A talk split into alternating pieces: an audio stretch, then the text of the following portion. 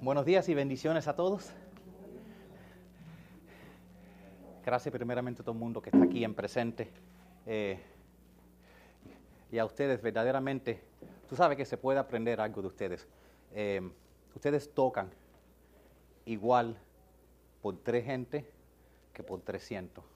Verdaderamente los, los admiro por eso. La energía y, y- y- no, es- se ve que estás tocando para el Señor, verdaderamente se ve que, di- que das la misma energía. Yo te vi cuando estabas así, como si estabas delante de miles. So, solo quiero reconocerlo.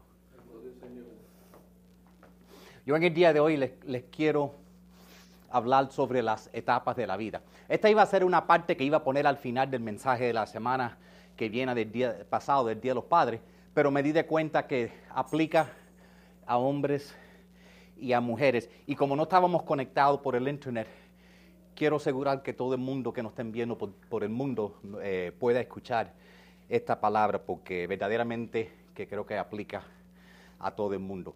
Porque nosotros en nuestra vida a veces nos podemos quedar estancados en ciertas etapas de la vida, podemos sentirnos estancados, que no podemos mover hacia adelante, y es importante entender que hay ciertas etapas por cual tenemos que pasar, pero quizás tenemos una perspectiva humana y no espiritual de lo que son esas etapas.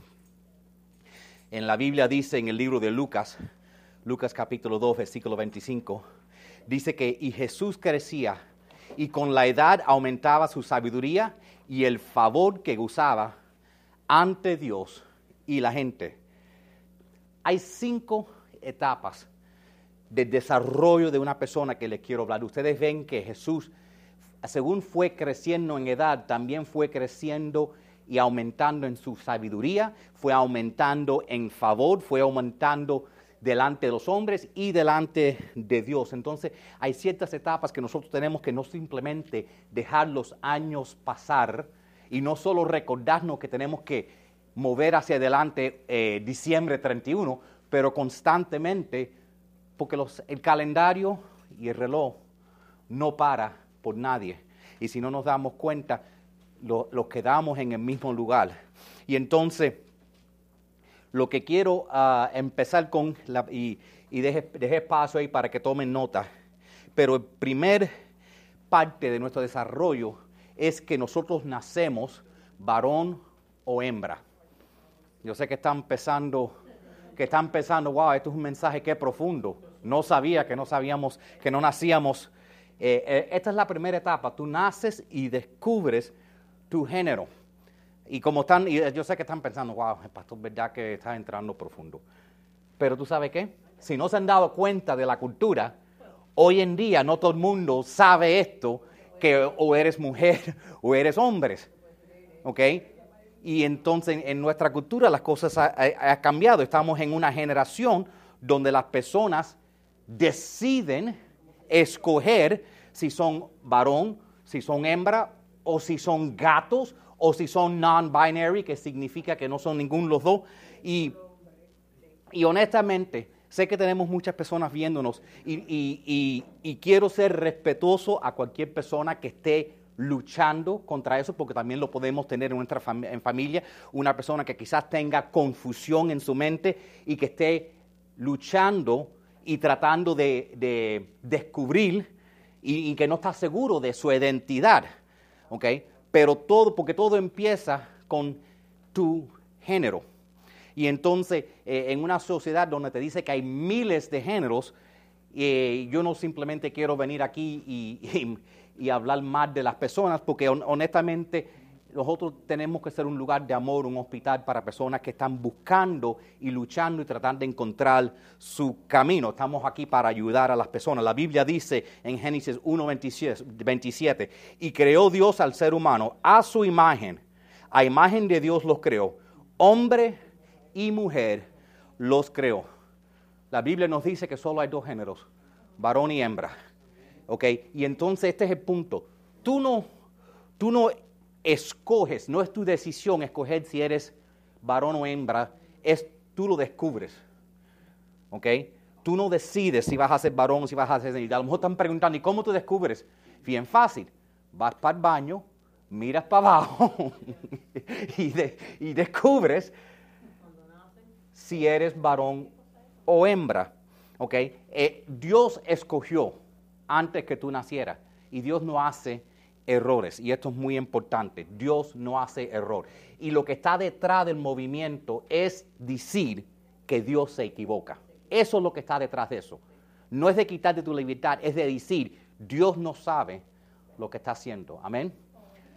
La segunda etapa es que entras a la niñez. Te conviertes a un niño o una niña o un infantil. ¿Ok? Y esto no tiene que ver nada con tu edad. Tú puedes ser un infante, un niño, una niña a cualquier edad y lleno de canas. Un niño es, es un, humano orgulloso. Eh, y yo sé que están pensando, bueno, ¿cuál es la diferencia entre un niño y un adulto si, si la definición es que es orgulloso? Bueno, te voy a ayudar a entender. ¿okay? Un niño o una niña, un infantil, es pasivo, deja que las cosas le pasen. Un adulto es asertivo o asertiva. Amén.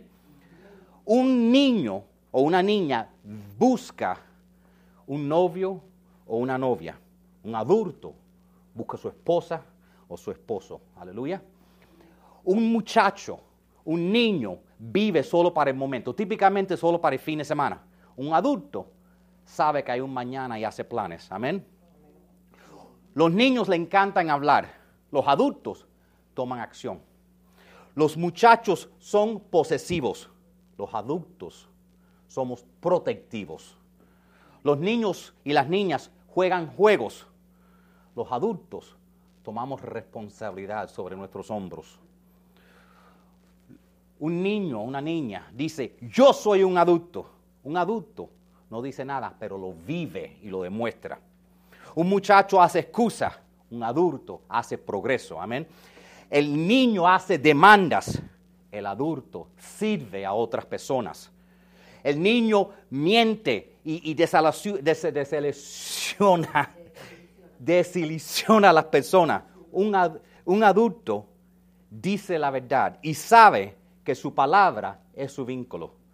Los adultos somos honestos y decimos la verdad aunque nos cause daño, aunque nos, nos los avergüence, aunque nos haga sentir mal, porque nosotros sabemos, lo que somos adultos, sabemos una cosa, que tu valor nunca es determinado por tu talento, ni por tus dones, ni por cuánto dinero tú tienes, pero es determinado por tu integridad. Y tu integridad solo vale tanto como vale tu honestidad. Amén.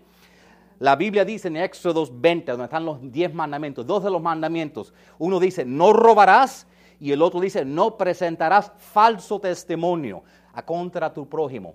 En el libro de Levítico la ley sigue expandiendo lo que Dios espera de nosotros. Dice, no robes, no se engañen ni se estafen los unos a los otros, no traigas vergüenza al nombre de tu, de tu Dios al usarlo a jurar en falso. Yo soy el Señor, no defraudes ni le robes a tu prójimo, no retengas hasta el día siguiente el salario de tus obreros contratados. Cuando tú eres un niño, cuando tú eres inmaduro, infantil, la gente siempre está en jacto contigo. Cuando tú eres un adulto, tú estás alimentando a las personas. Aleluya. Un niño es alguien que solo vive en la carne.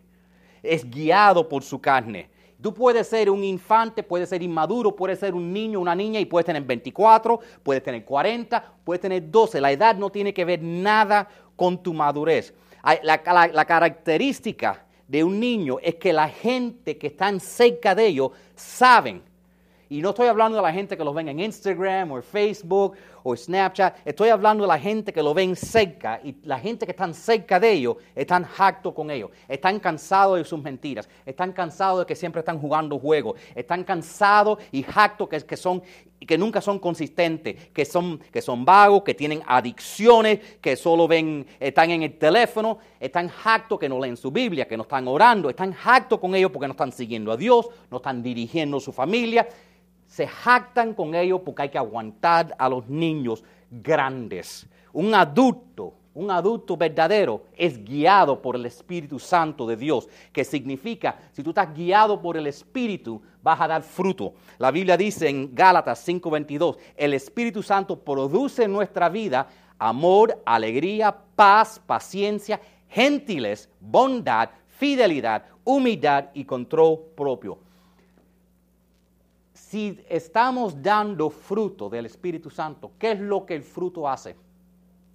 El fruto alimenta. El fruto alimenta a otras personas. Esto es, una, esto es la característica clave, que cuando tú, eres un, ah, cuando tú eres un adulto, tú estás alimentando las personas que están alrededor de, Dios.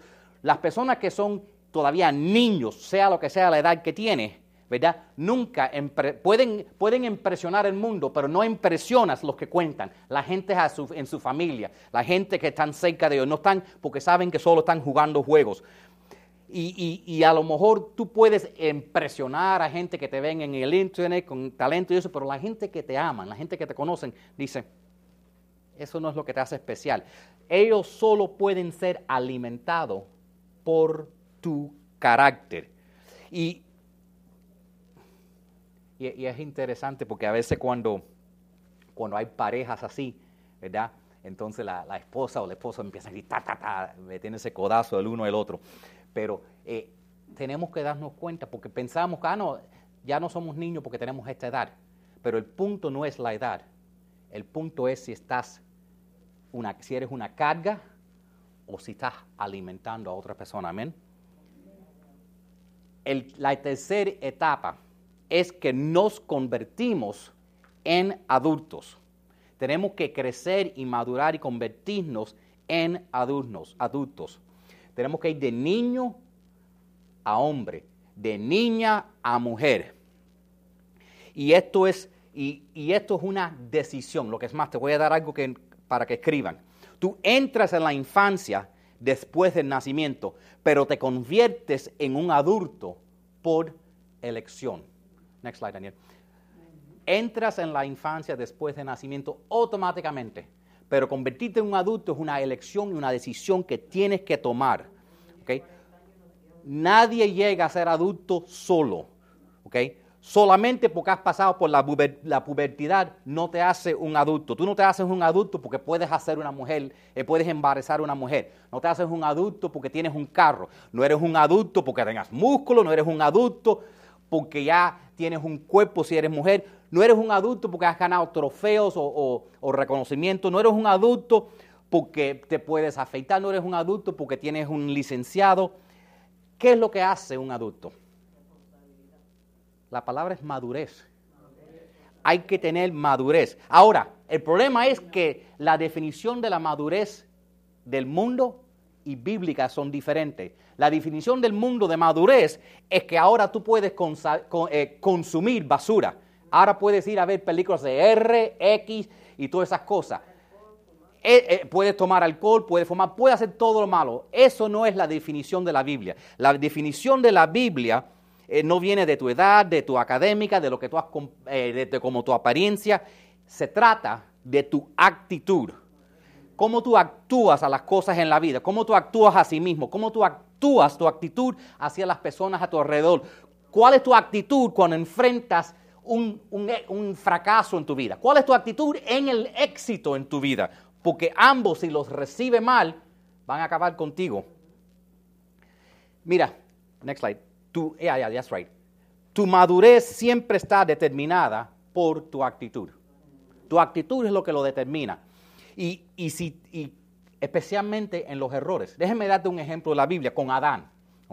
Dios le dice a, a Adán, le dice, le doy esta orden, puedes comer del fruto de todos los árboles que hay en el jardín, pero del árbol del conocimiento del bien y del mal no podrás comer, porque el día que comas el fruto de ese árbol, morirás.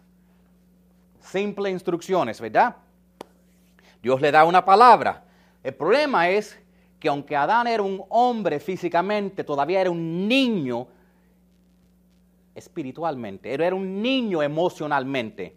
Y entonces el trabajo de él como hombre es proteger a su esposa. Esa es una característica de un hombre, es que protege, no es pasivo, es agresivo. ¿okay? El trabajo de él es proteger, el trabajo de él es matar las culebras. Entonces, ¿qué pasa? Él ve a su esposa en un momento de debilidad. En un momento de debilidad, ella fue, ella fue la, culebra, la decepcionó a ella. Y Adán solo se quedó ahí. Él se quedó ahí mientras que ella está conversando con la culebra. La Biblia nos dice que Adán no fue decepcionado por la culebra, que sí que Adán tuvo una decisión para hacer. Él tenía que haberle dicho a su esposa, mi amor, no es bueno que le hables a las culebras. Mi amor, no te acerques a la culebra, por favor. Mi amor, pon esa fruta para atrás. Mira, cómete un manguito fresco. Mira, están, están, están ahora buenos para comer. Cómete el manguito. Deje, pon esa fruta para atrás. ¿ok?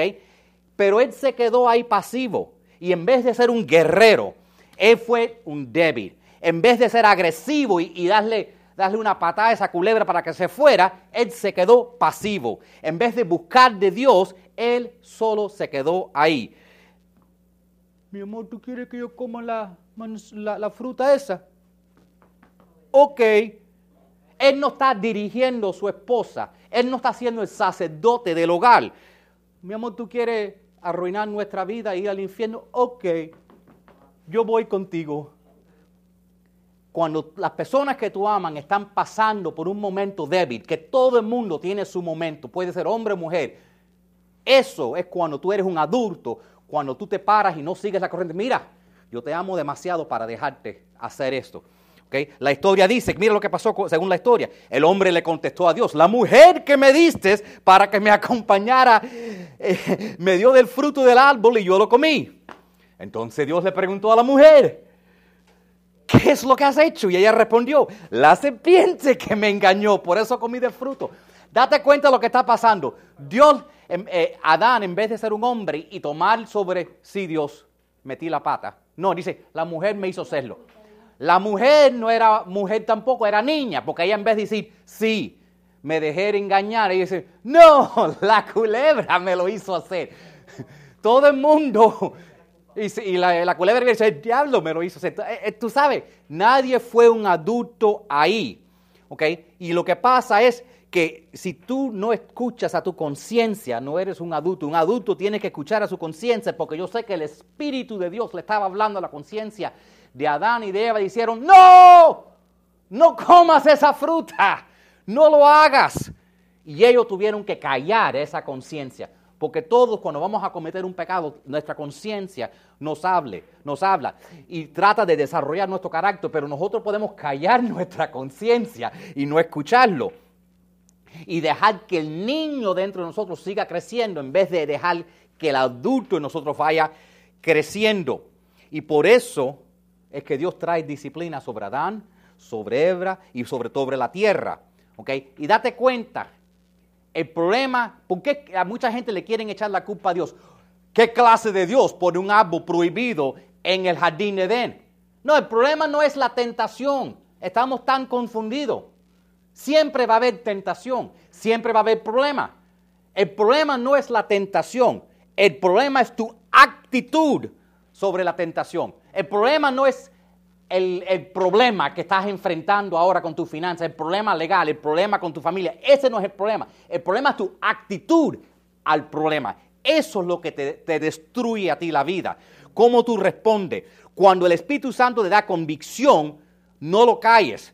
Porque ese Espíritu Santo está tratando de desarrollar tu actitud, pero tú tienes que obedecerlo y parar trabajando en la piel. Un adulto sabe decir, mira, mi amor, yo te amo, yo te respeto, pero tú sabes qué, antes de ti, yo hice una decisión al que te creó a ti y al que creó a mí. Y un día yo me tengo que parar delante de Dios desnudo y dar cuenta por lo que ha hecho. Y entonces, si tú quieres, yo te recomiendo que tú no comas de esa fruta, pero, pero yo, yo no la voy a comer. Eso es lo que hace un hombre. Un hombre dirige su hogar, un hombre es un sacerdote. Igual hace la, la, madre, la mujer. Una mujer no deja que sus hijos hagan cualquier cosa. Una mujer tampoco no deja que su hombre haga cualquier cosa. Mi amor, tú haces eso lo que tú quieras, pero yo no te sigo al infierno. No hagas eso. Eso es lo que ser un adulto. Cuarta etapa. Nos casamos. La cuarta etapa es que nosotros nos casamos. Cuando tú te casas, te convierte un cónyuge, te convierte un esposo, te convierte una esposa. Pero la madurez es lo que te hace un buen esposo o una buena esposa. Porque mira, legalmente el momento que te casas, eres, eres esposo, eres esposa. ¿Ok? Está bien. Pero hay una diferencia en tener una esposa y tener un esposo y tener una esposa que es fantástica vivir con, un esposo que es fantástico vivir con. Porque tú puedes estar casado y estar queriendo que no, tú, que no hubieras hecho esa decisión. ¿Ok? Y, pero si tú puedes, si tú estás casado con alguien que es maduro, que es un adulto, tú sabes lo que pasa. Tus amigos, tu familia, todo el mundo dice, wow, te conseguiste uno bueno, te conseguiste una buena. Wow, como esa ya no la hay. Y no es por cuenta de los posts que pones en Instagram o en Snapchat, no es por cuenta de eso. No es porque poniste una vez cada seis meses que te dieron flores. No, no, no. Es porque ven la felicidad que, tú, que estás en tu vida. ¿Okay? El problema ocurre cuando nosotros vamos de niños, equipiamos adultos y vamos de niños a casados. Ahí viene el problema. Nos casamos, pero todavía no somos adultos y no estamos listos para adultos. Y entonces el niño todavía está creciendo y ahora estás casado con una persona. Cuando tú eres un adulto, quiere decir que tú estás maduro y puedes ligar con tus propios problemas puedes tomar tus er, eres responsable por ti mismo. Tú no puedes asumir la responsabilidad de otra persona porque cuando tú te casas, hombre o mujer tienen que asumir las responsabilidades de la otra persona. ¿Y cómo tú vas a asumir las responsabilidades de la otra persona si tú no puedes con ti mismo? Lo que pasa es que nos casamos este hombre va a resolver mis problemas, esta mujer va a resolver mis problemas. Y ella tiene sus propios problemas y él tiene sus propios problemas y se casan y los dos están gimme, gimme, gimme, dame, dame, dame, dame, y los dos son miserables, pero porque no se casaron estando completo, no estando correcto. Y lo que pasa es que tienes que dejar que el Espíritu Santo te lleve para que seas un adulto. Y cuando eso pasa, hay un cambio en tu vida. Ahora tú estás listo para, la para el próximo desafío. Porque si ser un adulto es difícil, ¿qué lo es? Imagínate cuando tienes un cónyuge eso lo lleva a otro nivel. Porque el día que tú estás de buen humor, ellos están de mal humor. El día que tú estás de mal humor, peor humor están ellos. ¿Ok? Tienes que ligar con la otra persona. Entonces eso te lleva a otro lugar. La única manera de enfrentarlo, para ser un adulto necesitas el Espíritu Santo. Para ser un buen esposo o esposa, necesitas ser como Jesús. Porque Jesús no juega por esos juegos. ¿De qué juego estoy hablando? Ah, you don't like me, I don't like you either. Ah, no me vas a tratar bien o yo no te trato bien tampoco. Ah, no me vas a hacer las cosas, yo no te voy a hacer nada a ti tampoco. Ese es el jueguito que se hacen los esposos y las esposas en relaciones, ¿verdad? Tú me haces esto, ah, tú me dijiste una mala palabra, yo te voy a decir dos malas palabras. Tú me acusaste, yo te voy a acusar a ti también. Y para atrás y para adelante somos. Y, y entonces Jesús no es así. Jesús es consistente. Nosotros nosotros somos como un juego de ping-pong. Ping, ping, ping, ping, ping, ping, ping. Estamos por aquí, estamos por allá. Un día nosotros no somos consistentes. Somos como montañas rusas, tanto hombres como mujeres. Y eso es lo que nos falta a nosotros como adultos, esa madurez. Y la madurez espiritual es respetar el pacto, porque es un pacto con Dios, el pacto del matrimonio. Porque, y eso significa que tú tratas con la actitud correcta a tu cónyuge, aun si no te dieron lo que tú estabas esperando. Tú los tratas bien. Porque tú necesitas esa madurez en, una, en, una, en un matrimonio para tener consistencia del amor. Ejemplo, tú eres un hombre, ¿ok? Y ella se, está, ella se levanta de mal humor. Ella, se está, ella no sé por qué, pero cada 28 días se levanta esa mujer de mal humor. Tú si tú eres un hombre, ¿verdad? Tú todavía la tratas igual, aunque salió con la tarjeta y la llenó, comprándose tantos zapatos, comprándose tantos zapatos cuando no se ha puesto los últimos que tenía. Wow, ni un solo amén de las mujeres en esa, yo pensaba. Pero tú la sigues amando, ¿ok? Y tú le tienes, y, y si como un hombre tú le dices, mi amor, aunque tú destruyas todo lo que tengo con tus locuras, yo voy a seguir amándote y voy a estar contigo hasta el fin de la vida. Y cuando tú haces eso, ¿tú sabes qué? Algo va a aprender en su cabeza y va a decir, voy a devolver algunos zapatos. Tú no le tengas que decir nada. ¿Tú entiendes? O quizás no compre más, pero va a cambiar sus hábitos.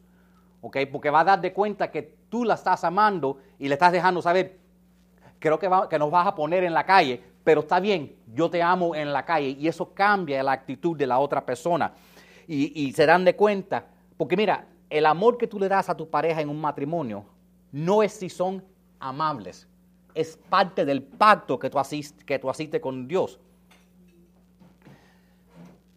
Mi mamá ama a mi papá, lo ha amado por 53 años, 54 o 52, algo así. Es que yo ni sé la edad que tengo yo. Y no, mi mamá ama a mi papá todos los días, no porque él es fácil de amar, es porque ella es una mujer honorable. Porque ella respeta el pacto que le hizo a Dios. ¿ok? Porque ella lo ama, sea lo que sea como él se comporte. Él igual. Porque las mujeres no son fáciles tampoco. El punto es, tú no amas a tu esposa o tu esposo porque son fáciles, porque son amables. Tú los amas porque así es un pacto.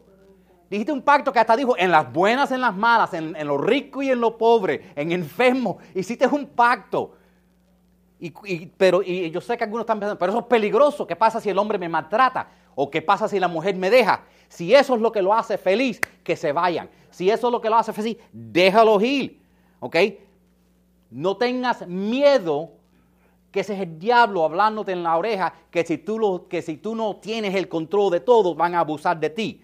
¿okay? Ese es el niño que está viviendo dentro de ti, que no quiere morir. La Biblia dice en Efesios 5:31, por esta razón dice la Escritura, dejará el hombre a su padre y a su madre y se unirá a su mujer, y ambos llegarán a ser como una sola persona. Hay muchas personas que están casados, pero tienen una mayor relación con la suegra que con, que con su cónyuge. Esto aplica a los dos, tienen que dejar sus padres y resolver sus problemas solos. ¿Por qué? ¿Por, qué? Y quiero que apunten esto. Y les, se los explico después que lo apunten. Next slide. Un matrimonio matará al niño o el niño matará al matrimonio. Yo sé que están diciendo, what? ¿Ok? Marriage will kill a child or a child will kill a marriage. Déjeme explicarte lo que significa para eso. Yo no estoy hablando de matar el hijo que tuvieron entre los dos, ¿ok? Yo estoy hablando del hijo que está dentro de ti, la niña que está dentro de cada mujer adulta, el niño egoísta que está dentro de cada hombre. Uno de los dos tiene que morirte. Tú te casas, o el niño que está dentro de ti se muere, o el matrimonio se muere cuando tú te casas y eres una mujer, o esa niña egoísta, malcriada, se muere, o el matrimonio se muere. El problema es que ese niño no quiere ir a la cruz. Y, ese, y nosotros protegemos y guardamos ese niño. ¿Ok? Y ese niño no quiere morir. Y nos encanta ver a Jesús colgar en la cruz. ¿Ok? Gracias a Dios por colgarte en la cruz. Pero nosotros queremos ver a Jesús en la cruz. No queremos montarnos en la cruz. Y esposos tu matrimonio puede ser como un paraíso si tú te mueres para ella. Y mujeres, esposas, tu matrimonio puede ser un paraíso si tú estás dispuesto a morir de quien tú eres para el matrimonio también. Pero si van a estar my way o the highway, mi manera o la puerta, si los dos van a ser así, lo que se va a morir va a ser el matrimonio.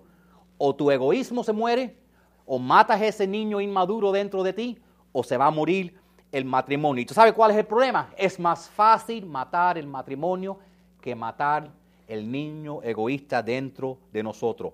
Y lo loco, lo peor de todo es, ese, tú puedes coger ese niño, es como un perro que una vez mi papá trató de eliminar, que fue, manejó como dos horas, lo dejó en el campo, vino para atrás y el perro llegó ante él a la casa. ¿ok? Eh, eh, es igual con ese niño, ¿verdad? Mi papá se perdió y el perro llegó sin perderse. Tú coges ese niño, lo llevas lejos, déjalo, ya yo voy a ser un hombre. Te levantas al otro día y el niño regresó a la casa. Ese niño o esa niña egoísta renace todos los días. Todos los días tú vas a tener que coger ese niño y ponerlo en la cruz otra vez. Y vas a tener que, para ser más como Jesús. Entonces, básicamente, tenemos que seguir el Espíritu Santo si queremos ir de niño a adulto. Y tenemos que ser como Jesús si queremos ser adultos a casados. Tienes que ser como Jesús si quieres tener un buen matrimonio y tener éxito en tus relaciones. Amén. La quinta etapa. La quinta etapa es que los graduamos para ser padres y madres. Para repetir, para, para, para madurar adulto necesitas la guía y la convicción del Espíritu Santo. Para ser un buen cónyuge necesitas seguir el ejemplo de Jesús. Pero para llegar a la última etapa necesitas aprender de la paternidad de Dios en el cielo y desarrollar el corazón de un padre. Y cuando yo digo un padre, yo digo de un padre o una madre. ¿okay? Porque simplemente porque tú puedes tener bebés no te hace un buen padre porque hayas parido o porque eres un hombre, hayas también creado un niño, eso es, y te digan padre o te digan madre, eso es solo un título.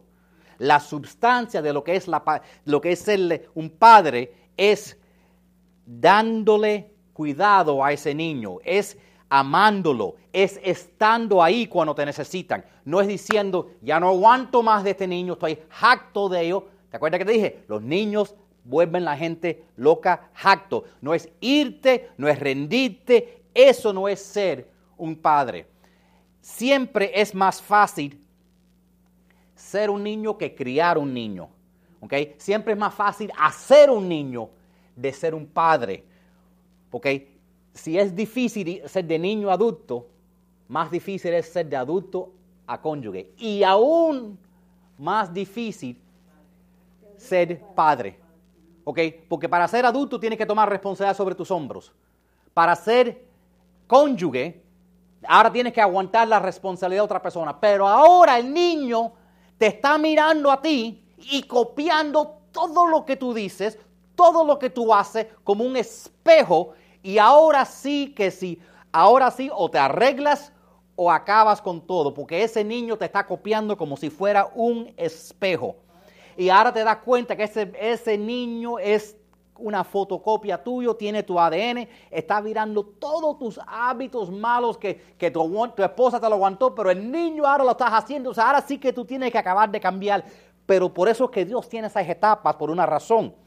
Y, estas, y estas, Dios quiere que todos logremos estas etapas, seamos o no padres, estemos o no casados. Tú desarrollas estas características para poder estar saludable para casarte. Tú desarrollas estas características para ser un buen padre. Por ejemplo, George Washington es llamado el padre de nuestra nación. Él nunca tuvo hijo. El libro romano nos dice que nosotros podemos llamar a Jesús Abba, Padre. Jesús nunca tuvo hijos. Tú puedes desarrollar estas características y tenerlas aún sin tener hijos. Tener esas características, en otras palabras, tener las características de cuidar de otras personas, empezar un, grupo pequeño, ayudar a otras personas en un estudio bíblico. Si ves a alguien que está necesitado, darle una mano.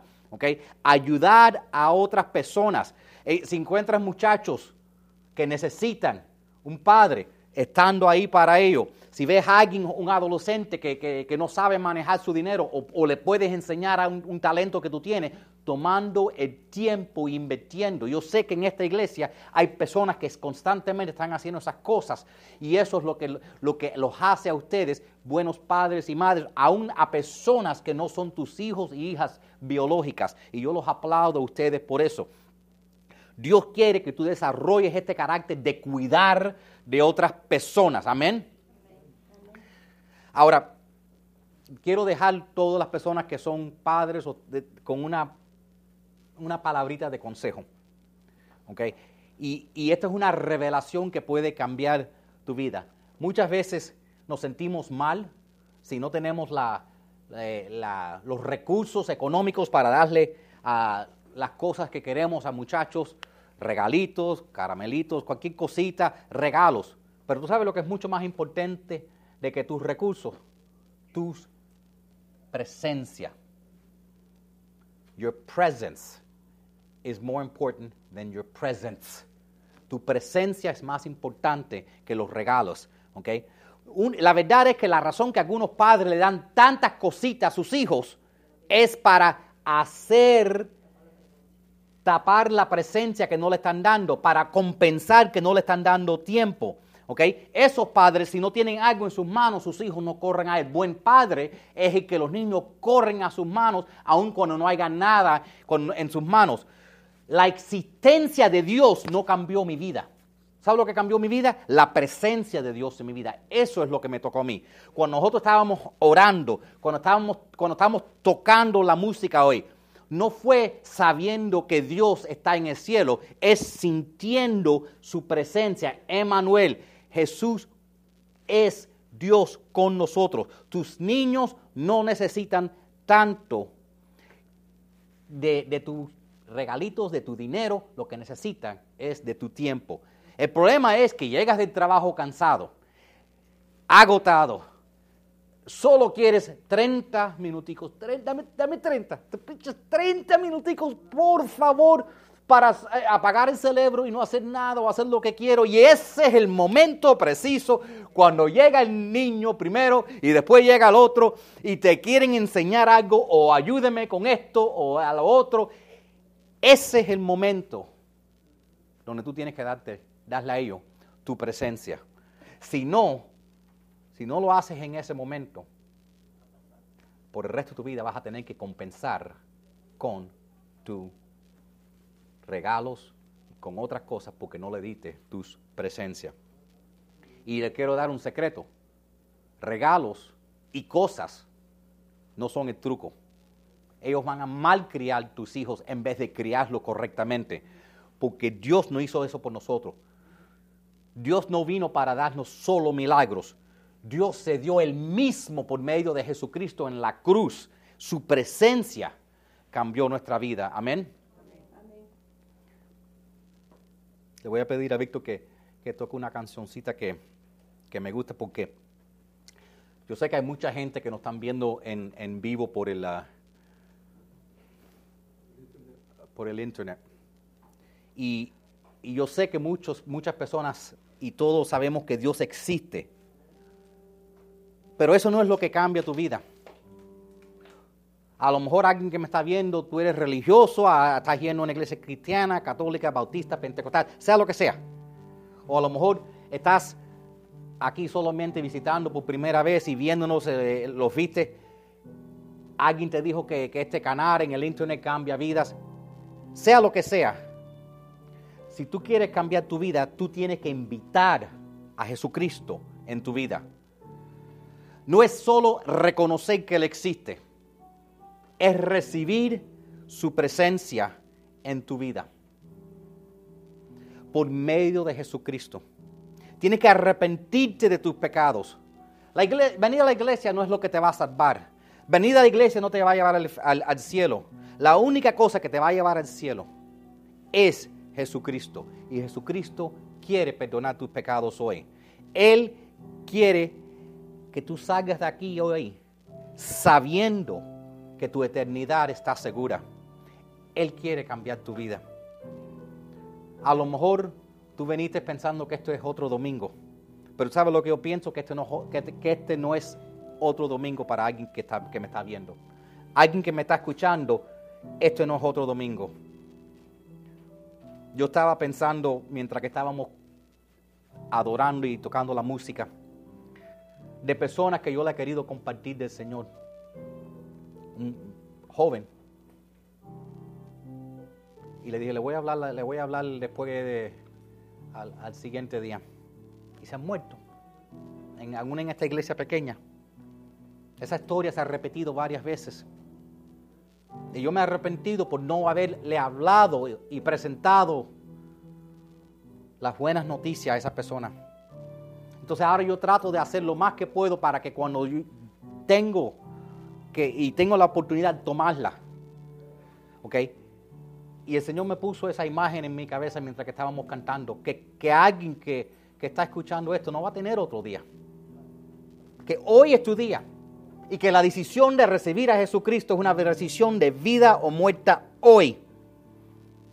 Y por eso es importante que yo predique, el infierno es caliente y Jesús es bueno. La eternidad es larga, pero para algunos de ustedes, hoy es tu última oportunidad para arreglarte con Dios. Y yo no me gusta decir eso normalmente, pero yo sé que alguien Alguien está listo. Tu corazón está palpitando y Dios está tocando en la puerta y Dios está esperando por ti. Él te quiere cambiar. Él quiere transformar tu vida y Él ha estado esperando para este día. Este no es otro, otro servicio. El Padre está esperando que sus hijos regresen a Él. Y Él no está esperando juzgarte. Dios dice, ya yo juzgué a mi hijo, yo quiero perdonarte a ti, yo quiero restaurarte a ti, yo quiero sacar el diablo fuera de tu vida. Si alguien que aún me está viendo en el internet o, que esté escuchándome necesita entregarle su vida al Señor, a lo mejor tu, tu vida se está cayendo en pedazos y nadie lo sabe. A lo mejor necesitas rededicar tu vida al Señor. Solo a veces hace falta un minuto o dos para cambiar tu vida. El Señor te está llamando. Y no te preocupes de lo que la gente está pensando o si gente te han visto arrodillarte otra vez tras vez o hacerlo. No importa. Esto es entre tú y Dios. Jesús te está tocando en la puerta y invitando que regreses a la casa. Él quiere perdonarte de tus pecados en este momento. Si me están viendo por el internet, simplemente coméntelo Jesús, yo te recibo en este momento. Nosotros vamos a orar en unos momentos, pero queremos crear la atmósfera. Daniel, dame un favorcito y apaga la luz, apágame las luces. Y si quieres, we can. We'll, shut that off in a minute. Um, pero quiero crear la atmósfera porque yo sé que alguien necesita. Alguien necesita conectarse con Jesús. Y de eso se trata el servicio del domingo. Se, se trata de conocer a Jesús. Amén. Y, Él merece la gloria en tu vida. Y Él merece esa, ese amor que tú tenías por Él al principio. Y, quizás aún lo sientas o tengas pena pasar para el frente o físicamente no puedes o me estás viendo, escuchando y quieres tomar ese, ese, tomar ese paso y sabes que necesitas comprometer tu vida a Jesús o recomprometerte, este es el momento. No lo falles. Porque tú puedes cambiar tu eternidad. Solamente ora esto de lo más profundo de tu corazón y deja que Jesús tome primer lugar en tu vida. Y vamos a orar en el nombre de Jesús. Señor Jesús, yo vengo delante de ti reconociendo mis errores y mis pecados. Lávame con tu preciosa sangre, límpiame. Yo sé que tú moriste por mí en la cruz, pero el Padre te levantó. Hazme blanco como la nieve. Remueve toda maldición que está sobre mí. Quita todo yugo que está sobre mis hombros. Rompe toda cadena de pecado. Me arrepiento. Te recibo. Hazme tu hijo, tu hija. Yo te pido esto, rompe todo que me ha aguantado en el pasado. En el nombre de Jesús. Amén. Iglesia, vamos a darle un aplauso al Señor.